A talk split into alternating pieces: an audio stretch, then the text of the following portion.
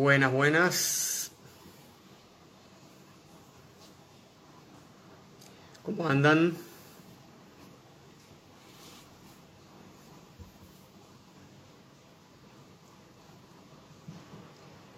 Hola, hola, bienvenidos, bienvenidas. Es desde Chile, bueno, un abrazo transcordillerano para allá. ¿Cómo les va? Hola Silvia. Te extrañamos el jueves en el taller, esperamos verte el próximo. Estudio La Escala. Ah, Silvia, la otra Silvia, si no me equivoco, ¿no? Pablo, bienvenido. Coti, ¿qué tal? Bueno, me alegro, me alegro que se estén sumando. ¿Cómo andan?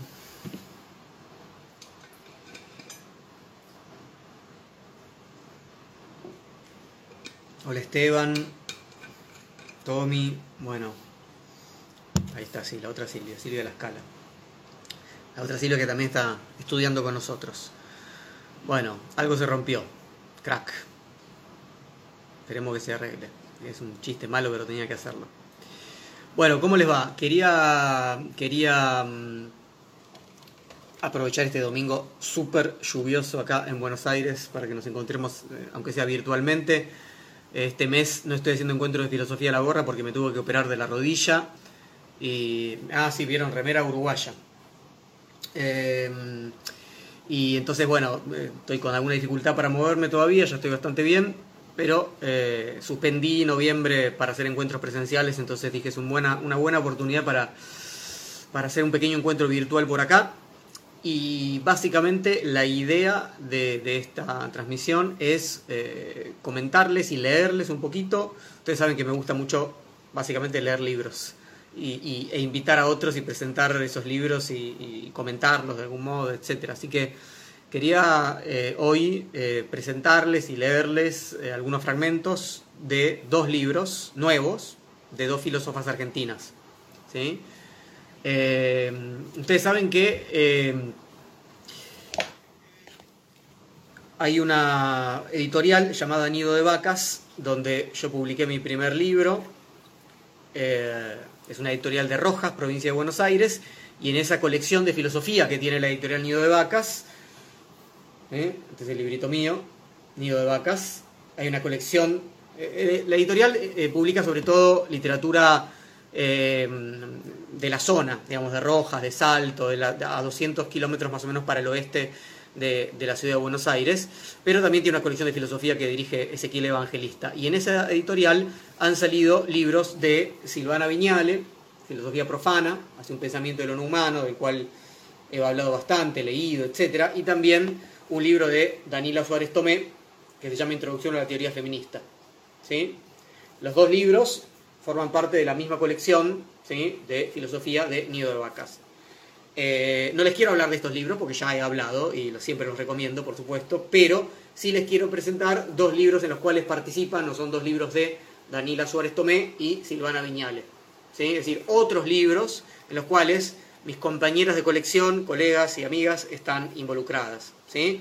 Básicamente, este libro, Filosofía, un ejercicio crítico del pensamiento, que es un libro en el cual, es un libro colectivo en este caso, donde Silvana Viñal es una de las autoras, y Mariano Maure y Daniel Rossi los otros, y luego el libro que sacó Daniela Suárez Tomé, que se llama Simón de Beauvoir, filósofa de la libertad. Entonces, básicamente, quiero hablarles de estos dos libros nuevos, que salieron hace muy poco, y un poco el, motivo y la excusa es que estos dos libros son otros libros de mis compañeras de, colección de, de Filosoqué en la editorial Nido de Vacas. ¿sí? Eh, vamos a empezar por Filosofía, un ejercicio crítico del pensamiento, ¿sí? de Silvana Viñale, Mariano Maure y Daniel Rossi. Eh, a ver, este libro, primero, este libro que tengo en la mano me lo regaló Silvana cuando yo hace poco fui a dar unas charlas a Mendoza y tuvimos oportunidad de conocernos personalmente.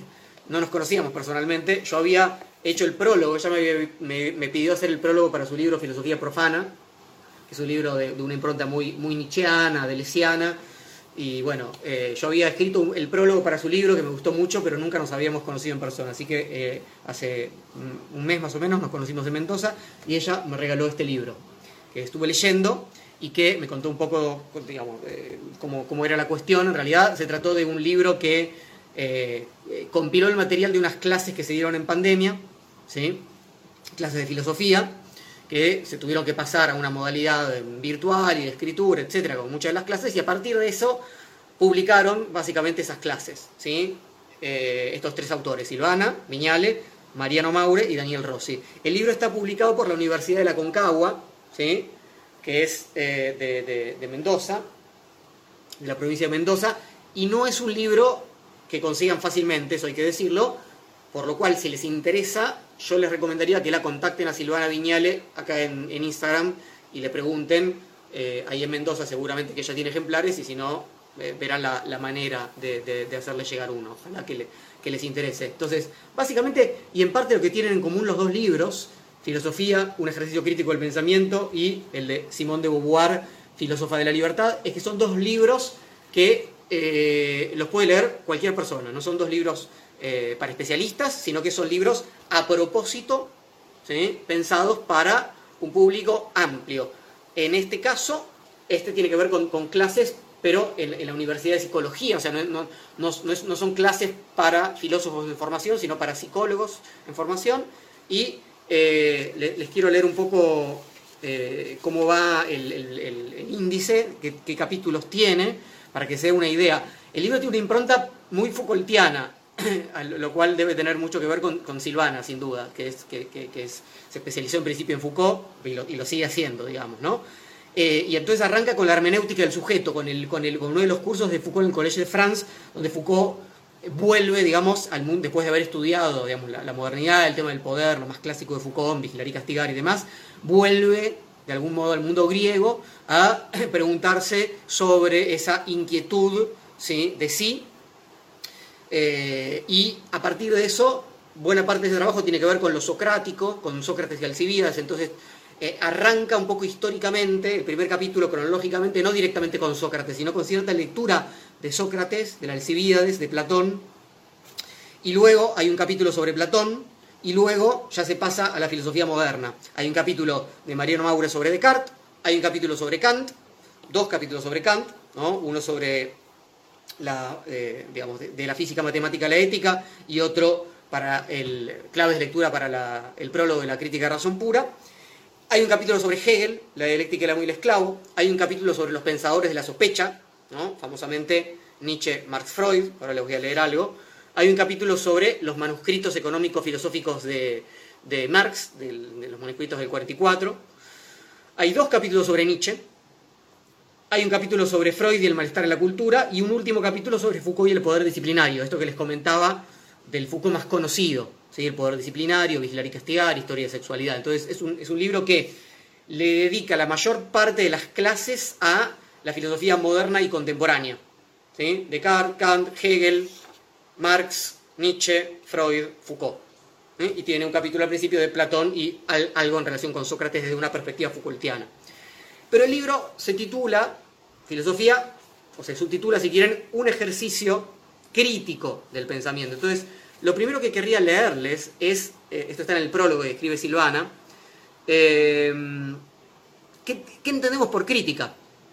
¿Sí? Una palabra que se utiliza mucho, pero que tiene, eh, digamos, diversas acepciones y diversos modos de comprenderlo. Entonces, Silvana en el prólogo dice así, dice, bueno, esto tiene que ver con una lectura crítica, una perspectiva crítica de lectura de los textos filosóficos y dice, con crítica no nos referimos a una forma de rechazo a la descalificación o a un análisis lapidario en pos del descrédito, sino que no se trata de atacar ¿no? y destruir. El ejercicio de la crítica no es tampoco el de la polémica, donde quien polemiza no renuncia a los propios privilegios de su lugar dogmático de enunciación. Y voy a discutir con los otros, ni es el análisis de una cantidad de soluciones recusables, a excepción de una que sería la buena o la correcta. Y todo eso no es la crítica. Encontrar los errores, discutir, primariamente dice la crítica, no tiene que ver entonces con una recusación per se o con el análisis de soluciones, sino con la posibilidad de plantear un problema, de delimitarlo, de no aceptar lo que se nos presenta sin más.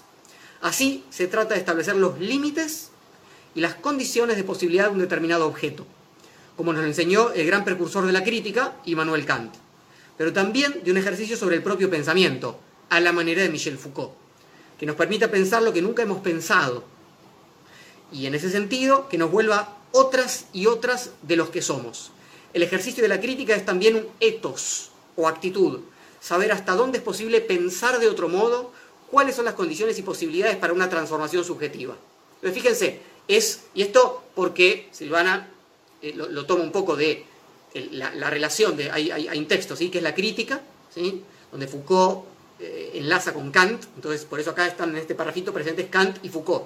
¿sí? Entonces, la crítica tiene que ver ¿sí? con un ejercicio sobre el propio pensamiento y, en términos Foucaultianos, tiene que ver con la propia transformación.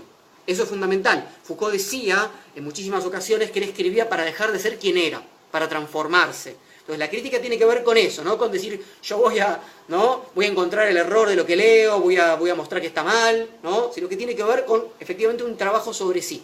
Entonces es con esa, eh, digamos, con esa impronta con la que todo el libro, entiendo, está escrito y estas clases están compartidas. Dicho esto, lo que quisiera hacer es leerles algún fragmento de un par de capítulos que me gustaron. En principio, este es un capítulo sobre la dialéctica del amo y esclavo en Hegel. Ustedes saben que es un, eh, acá se llama dialéctica del amo y, el siervo, hay un tema ahí de traducción, que, es una cuestión de elección. Ustedes saben que es un, tema difícil, que, la lectura de Hegel es difícil, ¿sí? Entonces quisiera leerles un fragmento eh, sobre el momento, esto es la fenomenología del espíritu, que es la lucha de las autoconciencias contrapuestas, cómo se encuentran dos figuras que pasaron de ser conciencias a autoconciencias, ¿sí? que se reconocen como un yo pienso, y que se encuentra con otra que es como ellas, y qué es lo que pasa en ese encuentro. Entonces, eh, el autor de este capítulo, que es Mariano Maure, dice así, para explicar esto. Conciencias hundidas en el ser de la vida. ¿eh? Porque no son conciencias abstractas, sino que tienen relaciones con lo viviente, porque son vivientes, no son simplemente un yo, pienso que no tiene cuerpo. Dice, la autoconciencia para reconocerse como tal necesita identificarse solo como negatividad. Este sería el momento del para sí de la autoconciencia. Es decir, la conciencia tiene que saberse ¿sí? a sí misma como algo que, ¿qué quiere decir negatividad? Como algo que deshace, niega, rechaza, subsume, en el momento anterior, es decir, en el en sí de la autoconciencia, ésta se había reconocido como algo diferente del objeto viviente, pero no ha dado todavía el paso a reconocerse solo como negación de ese objeto. Entonces, hay un momento que es en Hegel el en sí y el para sí. El en sí es un momento previo al para sí, que es un momento superior, que implica un dejar de ser lo que se era. ¿Qué es lo que somos? Un dejar de ser lo que somos. ¿eh? un transformarnos. Tiene que ver con lo que decíamos en Foucault, lo que pasa es que en Hegel la cosa está más estructurada. Entonces dice, se da entonces la paradoja que necesita negarse a sí misma como vida para reconocerse como pura autoconciencia, como pura negatividad. Si, si yo soy un ser viviente y autoconsciente,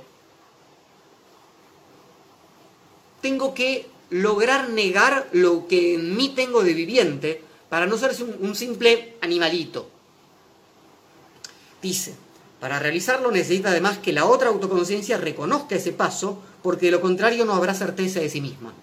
Es decir, tengo que negar mi condición de viviente, pero otro tiene que participar de eso, atestiguarlo. Solamente tiene sentido, piensen esto, que uno dé la vida por la patria, o por tal o cual causa, o se sacrifique para salvar a tal, si algún otro entiende eso.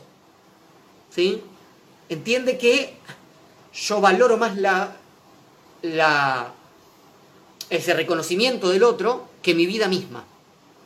Entonces, eso lleva a la lucha de vida o muerte. Dice, la única manera que tiene la autoconciencia de reconocerse en su pura negatividad es negándose como objeto viviente, es decir, mostrar que se está dispuesto a renegar de la vida misma para afirmarse como deseo. El deseo acá es fundamental, ¿sí? Porque justamente lo que estamos asistiendo en el momento de la dialéctica del amo y el esclavo es al dejar el nivel del deseo asociado a la, la, animalidad, deseo de objeto, deseo de objeto que me permite comer, ¿no? Y entonces asociado a la supervivencia, un deseo más instintivo, si ustedes quieren, y empezar a valorar por sobre ese deseo, que sigue estando, un deseo, Begierde es el término alemán que usa Hegel, un deseo que es deseo de reconocimiento. Entonces soy capaz de hacer secundario el deseo de objeto ¿no? para hacer primario el deseo de reconocimiento. Entonces dice el texto, este paso implica mi definitiva diferenciación del reino animal, pues me muestro capaz de desafiar mi propio instinto de conservación de la vida. ¿no? Entonces, claro, ¿qué es lo que supuestamente tenemos? Un instinto, como animales, un instinto de conservación de la vida. ¿Cómo muestro que no soy solamente animal? Pongo mi vida en riesgo. ¿eh? Rechazo ese instinto de supervivencia. ¿Y cómo lo hago? No, de otra forma que poniendo mi vida en riesgo. Entonces dice, del mismo modo, debo tender a la muerte del otro, que para reconocerme debe renegar de su certeza de sí y mantenerse solo con su conciencia de vida. El siervo ha sido ganado por el temor de perder su propia vida. Es decir, cuando nos encontramos las dos autoconciencias y los dos nos enfrentamos a una lucha a muerte por puro prestigio, como decía Koshev, no para alimentarnos del otro, sino para que el otro reconozca que tenemos honor, digamos. Se genera ahí un valor distinto, que no tiene que ver con la vida como, como, como núcleo biológico, ¿no? Tiene que ver con algo que, que empieza a ser, esto es una antropogénesis, el comienzo de lo humano. Entonces, en ese momento, si los dos luchan a muerte, para que se los reconozca como honorables, digamos, ¿sí? como con ese deseo que ya es propiamente humano empieza a hacerlo, se matan mutuamente. Entonces es probable que uno de los dos retroceda, porque quedó todavía un poco más del lado de la animalidad. Bueno, y ese se transforma en siervo y el otro se transforma en amo. Entonces el último parrafito de este capítulo dice, que quería leerles, dice, la lucha de las autoconciencias contrapuestas, para Hegel, de todos modos, no implica que la experiencia esté completa. La lucha vida-muerte demuestra que todavía, para la autoconciencia, la vida es tan esencial como la pura autoconciencia. Así no se ha logrado la unidad de la autoconciencia que queda todavía mediada por la contraposición entre el amo y el siervo. Es decir, lo que se logró no fue un reconocimiento entre dos autoconciencias, sino que una, que quedó en situación de servidumbre, reconoció que el amo se arriesgó. Y la otra, ¿sí? no está reconocida por el amo, porque justamente retrocedió. Si se quedó más del lado animal que del lado humano, que implica liberarse, negar lo que determinado está en él. Este es el momento en el que se realiza y se crea la libertad humana ¿sí? y el deseo propiamente humano. Bueno, hay un capítulo dedicado a eso. Quería leerles además de este libro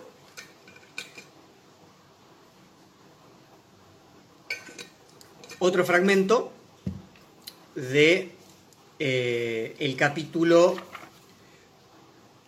que escribe mm, es el siguiente que escribe Silvana Viñale sobre los pensadores de la sospecha, Marx, Nietzsche y Freud.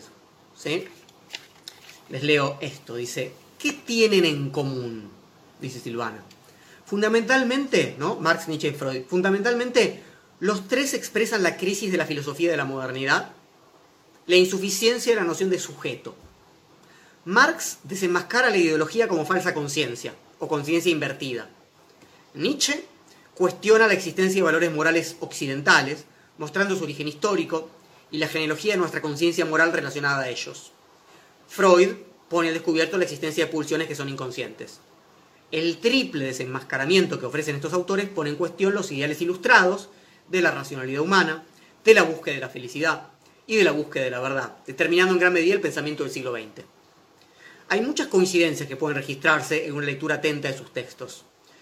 Como ejemplo, las referidas a una crítica de la religión, Mientras Marx sostenía que la religión es el opio de los pueblos, encontramos en nuestra lectura de la genealogía moral de Nietzsche cómo toda moral occidental se asienta sobre la idea de una moral sacerdotal, reactiva, a partir de la cual se domestica al hombre, pero también a partir de la cual es posible la justificación de una existencia que niega la vida en favor de un más allá, como explicación del dolor y la culpa. Entonces, ¿cómo encontrar en la crítica de la religión que hace Marx y que hace Nietzsche puntos en común? Esta crítica eh, la, toma silvana, sobre todo no del anticristo, sino de una obra anterior de Nietzsche, el anticristo es prácticamente la última de las obras de Nietzsche, sino de la genealogía y la moral, donde está más desarrollado y es, quizás el mejor libro para buscar esa crítica más profunda. Dice, también lo leeremos con Freud en El malestar de la cultura, que hay un capítulo más adelante en este libro, como la, como la religión, idea que en el texto surge a partir del concepto de sentimiento oceánico, es un lenitivo o soporífero para calmar la angustia ante la existencia. Otro tanto puede decirse respecto de cómo Nietzsche piensa la interiorización de los instintos. Instintos que, si no se desahogan hacia afuera, se vuelven hacia adentro, constituyendo aquello que llamamos conciencia. Y luego, la descripción de Freud en términos muy similares, respecto de la constitución del super-yo o conciencia moral. Freud reconoce haber leído a Nietzsche y la influencia que él mismo ejerció, por ejemplo, respecto de su noción de ello. ¿Sí? Esto en el caso de, mm, en el caso de Nietzsche, en Más allá del bien y el mal, si les interesa, el, famoso fragmento donde Nietzsche dice, ello piensa, das es, es denkt, dice, el es o el das en alemán, que es el neutro, ¿sí? que es el que toma después Freud para la segunda tópica del aparato psíquico. Eh, les leo un, un parrafito más.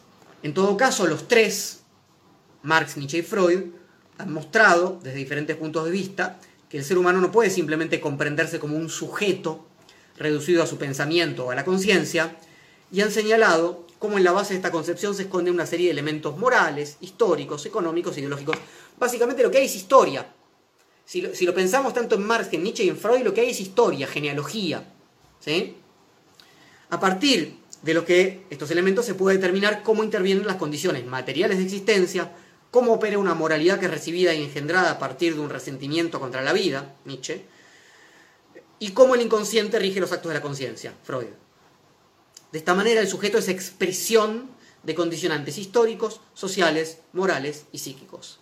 La noción de conciencia pues pierde su pretendido carácter regulador y se hace patente la necesidad de reconsiderar la noción clásica de interpretación.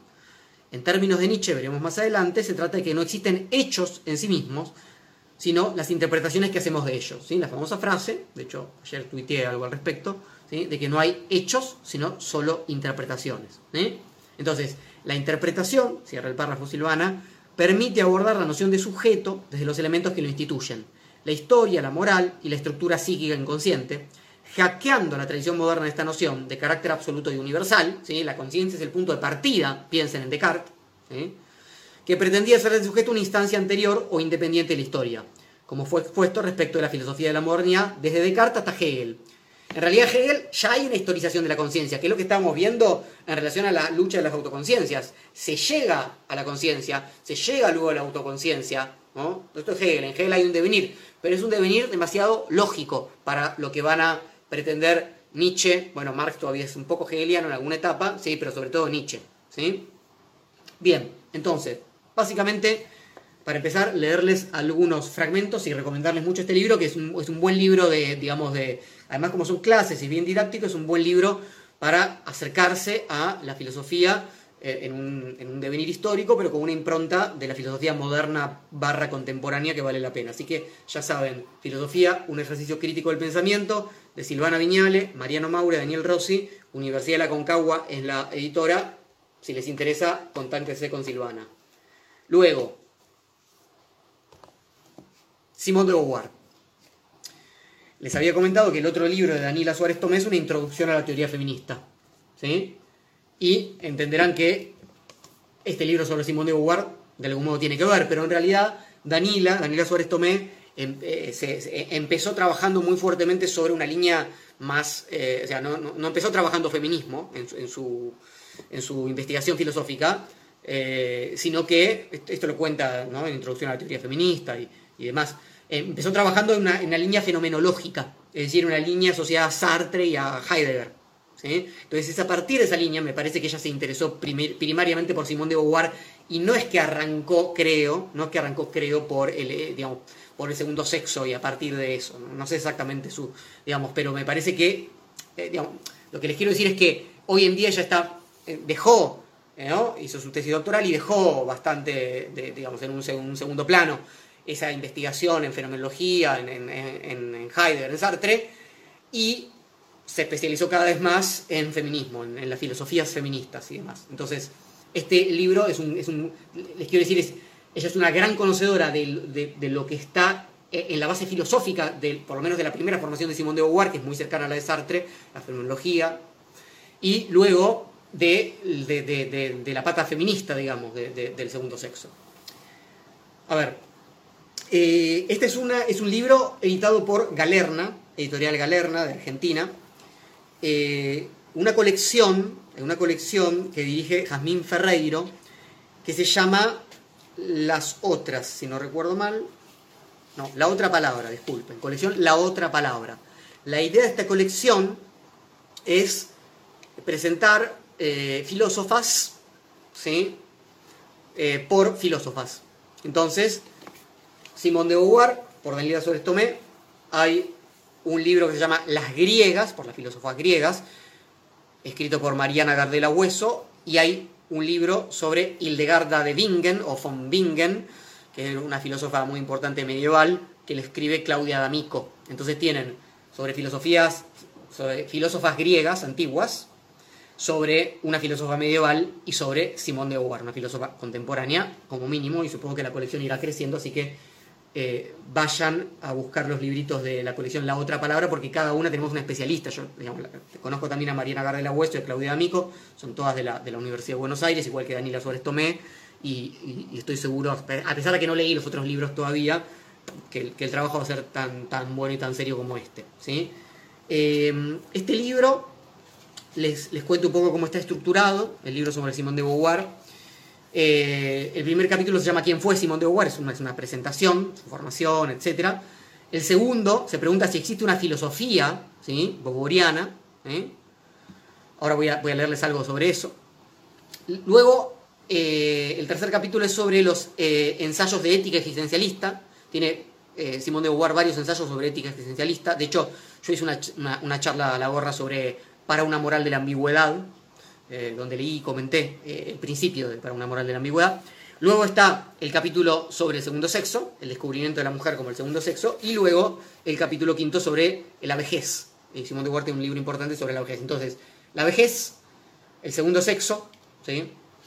Eh, la ética de tipo existencialista, el problema de la filosofía de, de, Beauvoir, o la relación entre filosofía y literatura, que ahora vamos a charlar, y la presentación. Esa es la, la articulación del libro. Recién fui de atrás para adelante. ¿Sí? Entonces, ¿qué elegí para leerles acá también? Dos, eh, dos, momentos, dos fragmentos que me gustaron. El libro lo compré en, Daín, librería Daín, hace poquito. Y ahí es donde, eh, donde ella, de hecho, lo presentó hace poco, hace, el mes pasado. Bien, eh, quiero leerles porque me interesó que lo haya trabajado así, Danila Em, este, en este capítulo segundo, esta relación entre filosofía y literatura. Porque ustedes saben, Simón de Beauvoir escribió novelas, de hecho ganó grandes concursos como novelista y, era muy leída.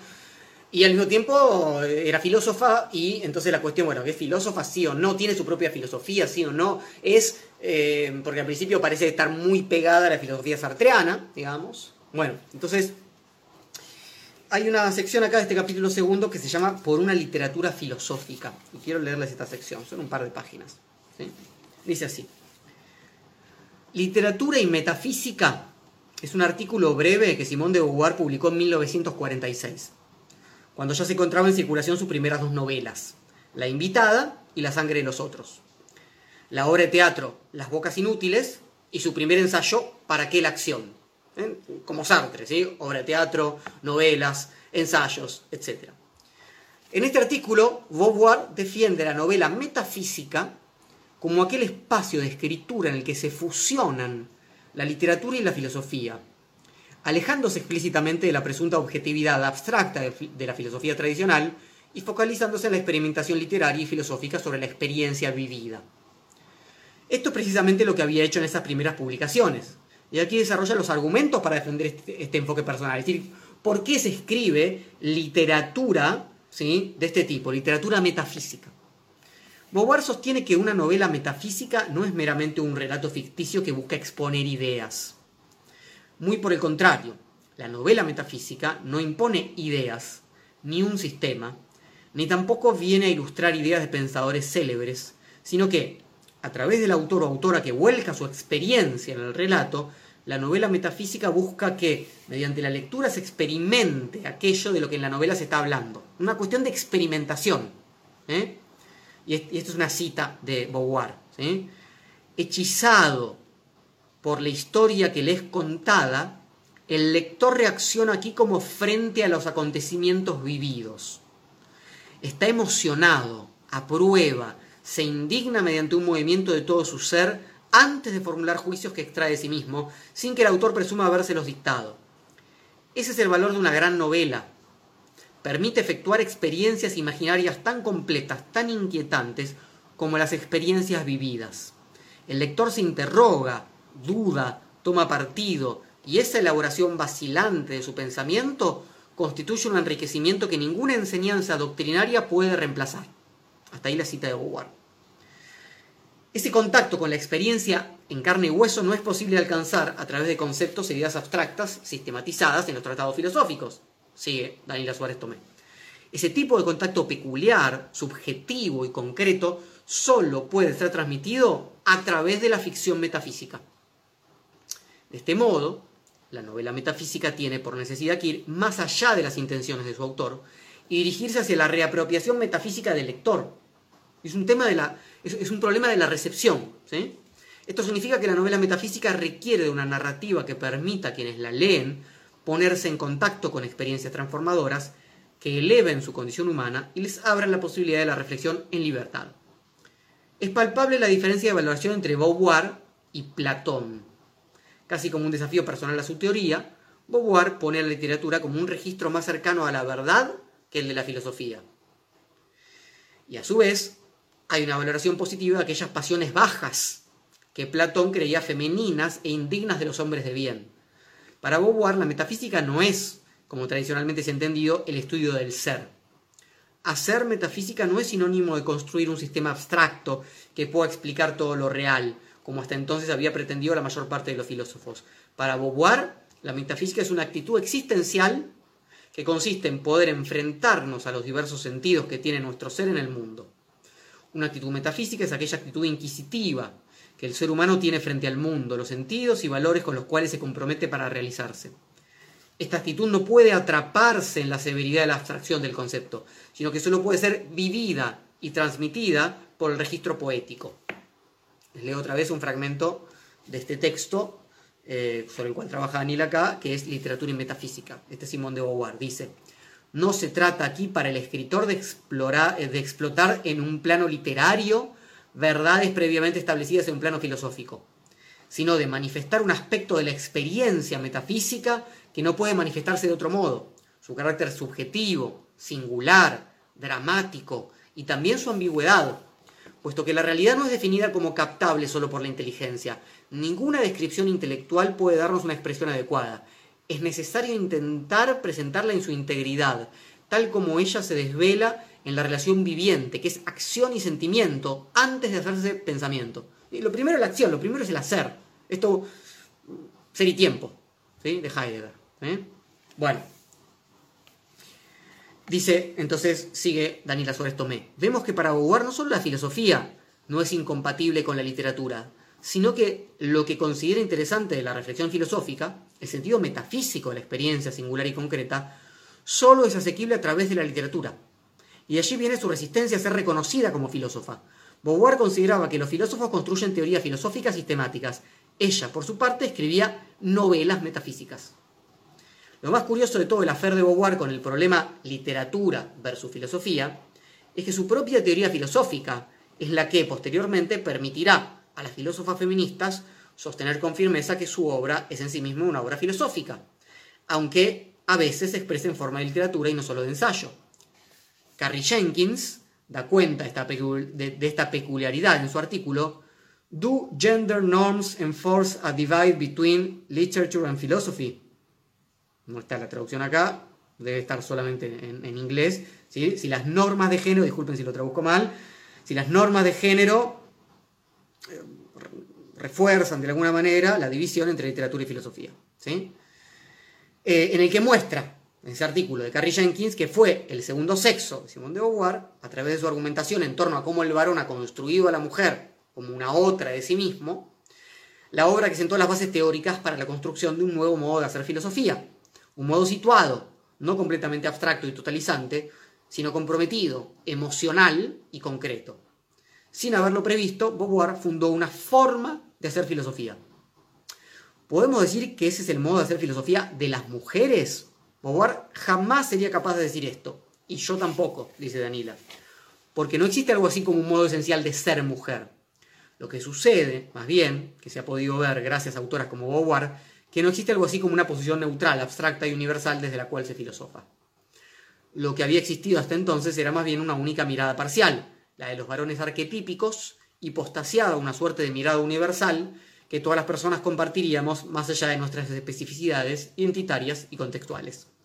Esto es lo que en filosofía feminista se llama visión androcéntrica. Y este androcentrismo es el que Beauvoir logra resquebrajar cuando casi sin buscarlo comienza a ser filosofía situada.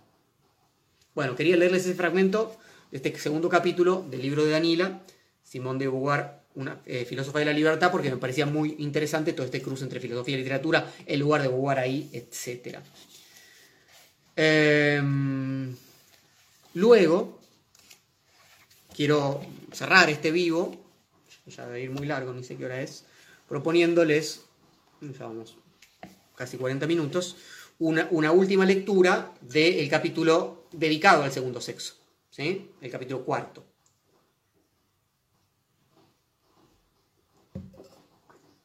Seguramente el libro más famoso de Simón de Beauvoir. Entonces les leo una sección de ese capítulo. La sección se llama La pregunta por la mujer. Empieza Danila Suárez diciendo, ¿qué es lo que sucede con la condición de la mujer que precisa de una investigación particular? El modo en que Beauvoir comienza el segundo sexo es elocuente al respecto. Hay una larga cita del comienzo del segundo sexo, famoso, se las leo. ¿Acaso hay mujeres? Simón de Beauvoir, ¿sí?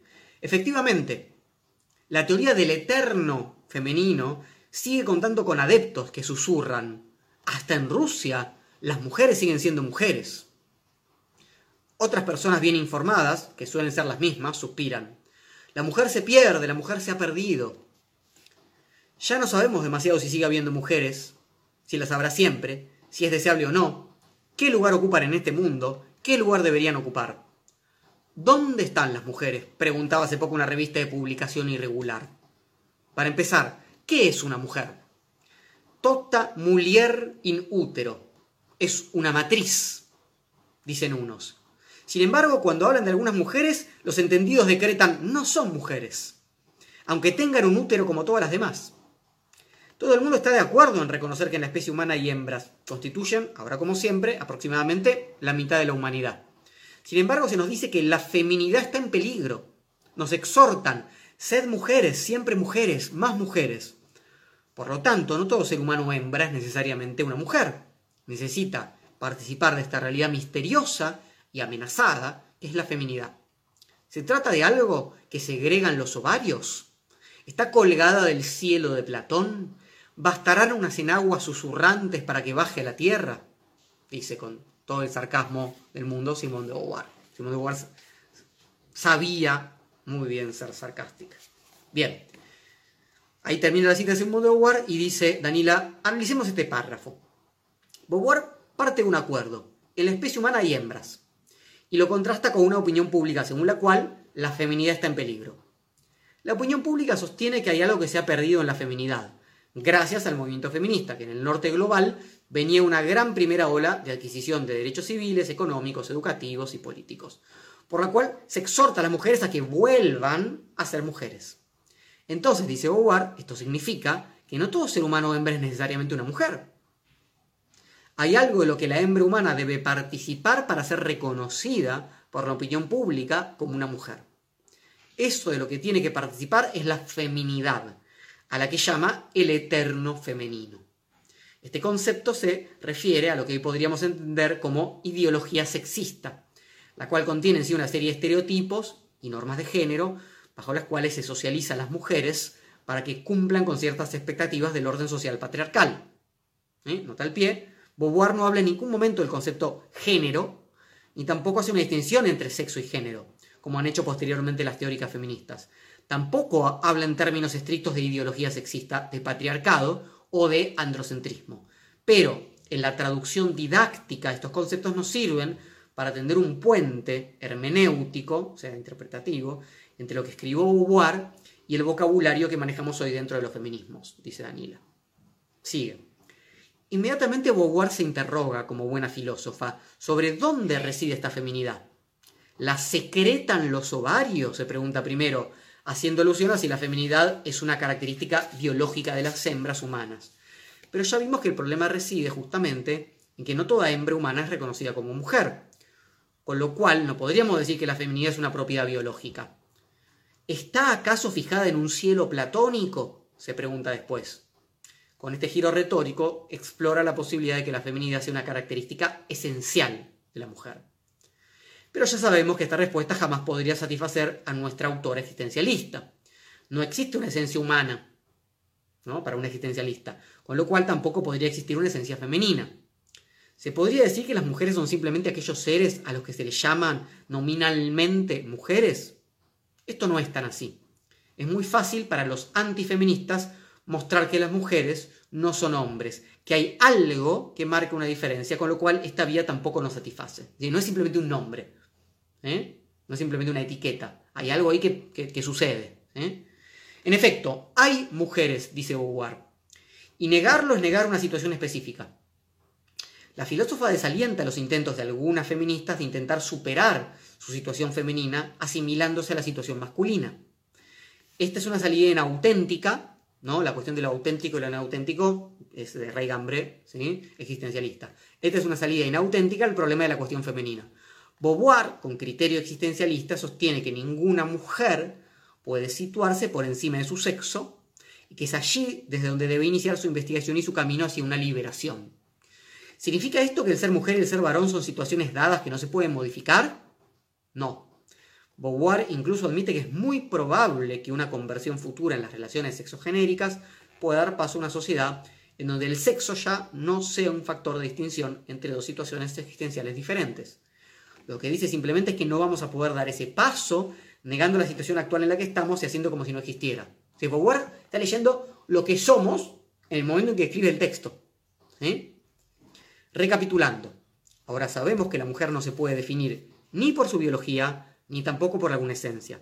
Ser mujer se define en primera instancia como el habitar determinada situación sexogenérica.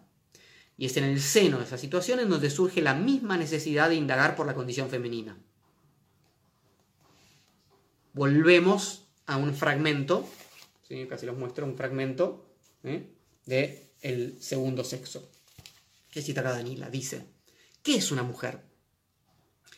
El enunciado mismo del problema me sugiere inmediatamente una primera respuesta, dice Beauvoir. Es significativo que me lo plantee. A un hombre no se le ocurriría escribir un libro sobre la situación particular que ocupan los varones en la humanidad. Si me quiero definir, estoy obligada a declarar en primer lugar, soy una mujer. Esta verdad constituye el fondo sobre el que se dibujará cualquier otra afirmación. Un hombre nunca empieza considerándose un individuo de un sexo determinado. Se da por hecho que es un hombre. ¿Mm? Ahí cierra la, cita. Entonces, continúa eh, Danila. María Lesignana Blanchard, en su artículo Simón de Beauvoir, Aproximaciones a la autoconstrucción del sujeto mujer, paréntesis, Danila es una enorme lectora y cada página de ella está llena de artículos y bibliografía complementaria, o sea, es, es una biblioteca como tal, entonces vale la pena eh, entre otras cosas, ¿sí? por ahí uno ya conoce la obra de Beauvoir, etc. Si no la conoce o si la conoce poco, es, una de las personas que más, más adecuadas para este trabajo sin duda, pero además abre un montón de, de, literatura específica eh, que ella conoce muy bien. ¿sí? Por ejemplo, yo no he leído algo de Simón de Beauvoir, pero estos textos, estos artículos, evidentemente no, y, y valen mucho estas referencias, a eso me refiero. ¿sí? Entonces dice, en ese artículo destaca que es en este momento del libro en donde Beauvoir introduce su voz y dispara la posibilidad de la escritura. La estrategia de escritura boboriana consiste en aceptar su situación femenina, explorarla, comprenderla, resignificarla y transformarla. ella anuncia tempranamente que no escribe desde un punto cero de perspectiva, sino desde la situación en la cual fue puesta por los varones, en lugar de la otra. En retrospectiva, podemos decir que aquí se cimenta la posibilidad de emergencia de una filosofía feminista que no tenga como punto de partida la falsa neutralidad del androcentrismo filosófico, ¿eh? los hombres ¿no? seríamos en el punto de vista universal, la cual como vimos solo escondía detrás de sí la mirada parcial del varón normativo, la experiencia será un pilar fundamental en la constitución de la teoría feminista en general, y es en el segundo sexo, donde por primera vez Beauvoir explícitamente decide correrse el lugar de enunciación tradicional de la filosofía europea, androcéntrica, y describir el mundo desde su propia situación, ¿no? Filosofía situada. Escribo desde esta experiencia, desde acá, desde este cuerpo, desde esta historia, etc. Desde su propia experiencia y apelando a numerosos registros de experiencias femeninas que utiliza como fuente para sus descripciones. Por primera vez, la experiencia femenina concreta adquiere una relevancia filosófica fundamental.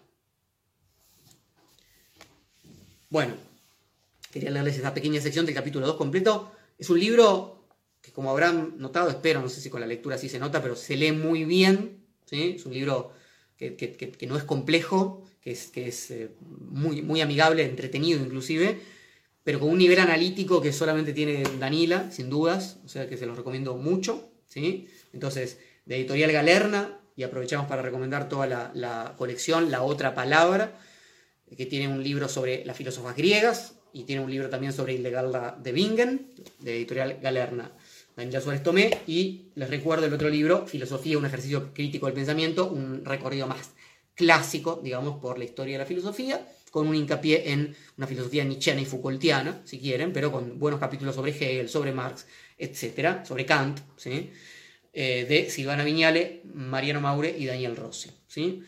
Eh, bueno, dos libros muy distintos, pero muy recomendables ambos, y sobre todo si no conocían a las autoras, las pueden encontrar acá en Instagram, a Danira Suárez Tomé y a Silvana Viñale.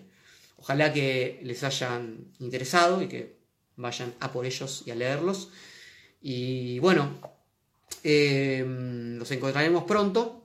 Eh, en, vivo espero otra vez y, por acá también voy a hacer algún vivo con algunas otras cuestiones, supongo. ¿sí?